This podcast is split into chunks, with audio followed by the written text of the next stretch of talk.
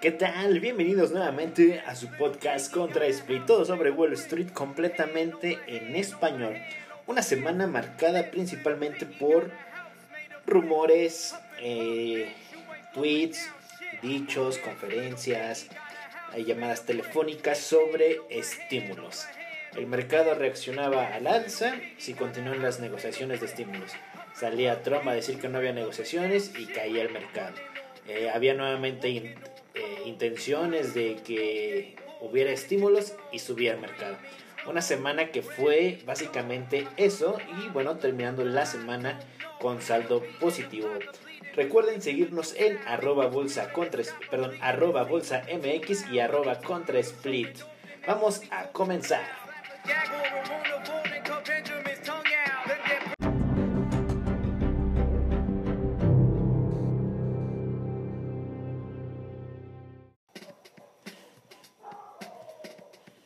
Los principales índices accionarios en Estados Unidos concluyeron el día con ganancias, ante la apuesta que los legisladores se están acercando a alcanzar el acuerdo sobre el estímulo fiscal, lo que mencionábamos al inicio. Según el Wall Street Journal, la Casa Blanca está preparando una contrapuesta por COVID-19 de 1.18 billones para ofrecer a los legisladores a medida que se reanudan las negociaciones para ayudar a mitigar el golpe económico provocado por la pandemia. En Europa, los principales índices accionarios concluyeron positivos apoyados por la expectativa de algunos reportes corporativos positivos y la posibilidad de que se alcance un nuevo programa de apoyo en Estados Unidos. El FTSE 100 aumentó 0.65% apoyado del incremento del 1.53% del sector de energía. El DAX alemán avanzó 0.07%, impulsado por el alza de 1.40% de los productos de primera necesidad, mientras que el CAC 40 tuvo un incremento de 0.71%. Eh, había eh, en esta semana algunos datos eh, macros muy, muy leves. Eh, por ejemplo, el, el, dato de Reino Unido, donde se publicó el dato de la producción industrial de agosto, el cual creció 0.3% contra el 2.5% esperado por el consenso. Y en el mercado de bienes básicos, el petróleo Brent cayó menos 1.59% a 41.60 dólares y el WTI bajó menos 1.43 a 40.60 dólares. El oro ganó 2.09% y la plata avanzó 5.40%. El cobre volvió a subir esta semana 1.30%. ¿Y cómo quedaron las semanas? Bueno, empezando por Asia, el Nikkei de 225 eh, termina la semana con un alza de 2.6%. El índice de China eh, se termina el alza con 1.5%. El Nasdaq 100 4.0% subiendo. El SP500 sube 3.9% y el Dow Jones sube 3.6%. En la semana europea el DAX sube 2.9%. El IBEX de España sube 2.9% nuevamente. El Eurostox 50 sube 2.6%. En la parte de Latinoamérica el IPC de México sube 5.4% y el Bovespa de Brasil 4.7%. Por su parte, los sectores del SP500 terminaron de la siguiente manera, a una semana vista. Petróleo y gas sube 6.3%, materiales 5.3%, utilities 4.9%, industriales 4.7%, tecnología 4.4%, salud 4.3%, financieras 4.2%, consumo discrecional 3.9%, consumo básico 3.1%, telecomunicaciones 2.1% y e inmobiliario 1.8%. Todos los sectores del SP500 han cerrado positivo esta semana.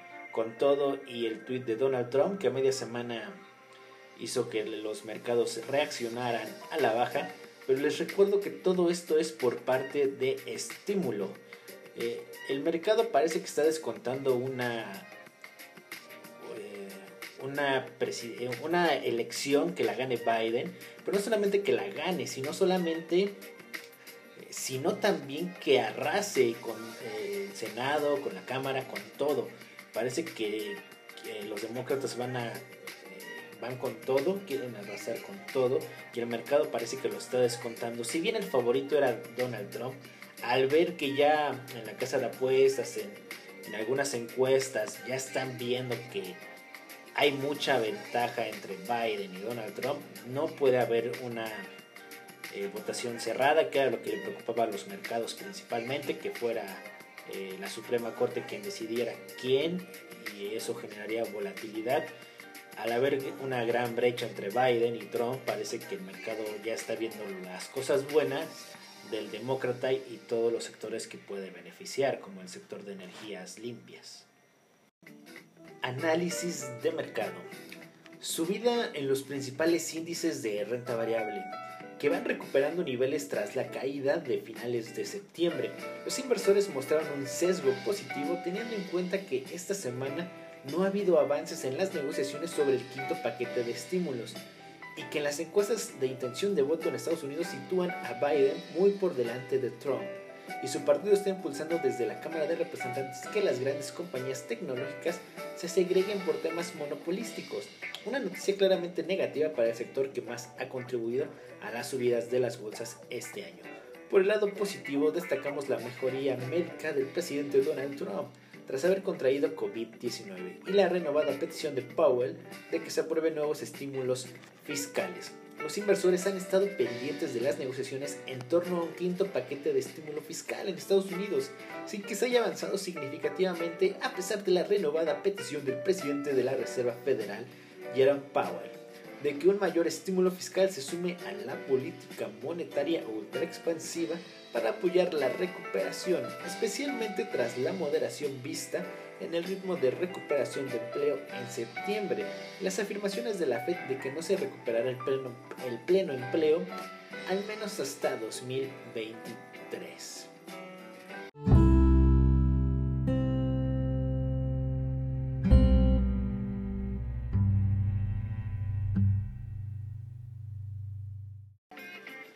Pues bien, vamos llegando al final del episodio podcast Wall Street completamente en español. Mi nombre es Antonio Moreno. Muchas gracias por escucharnos.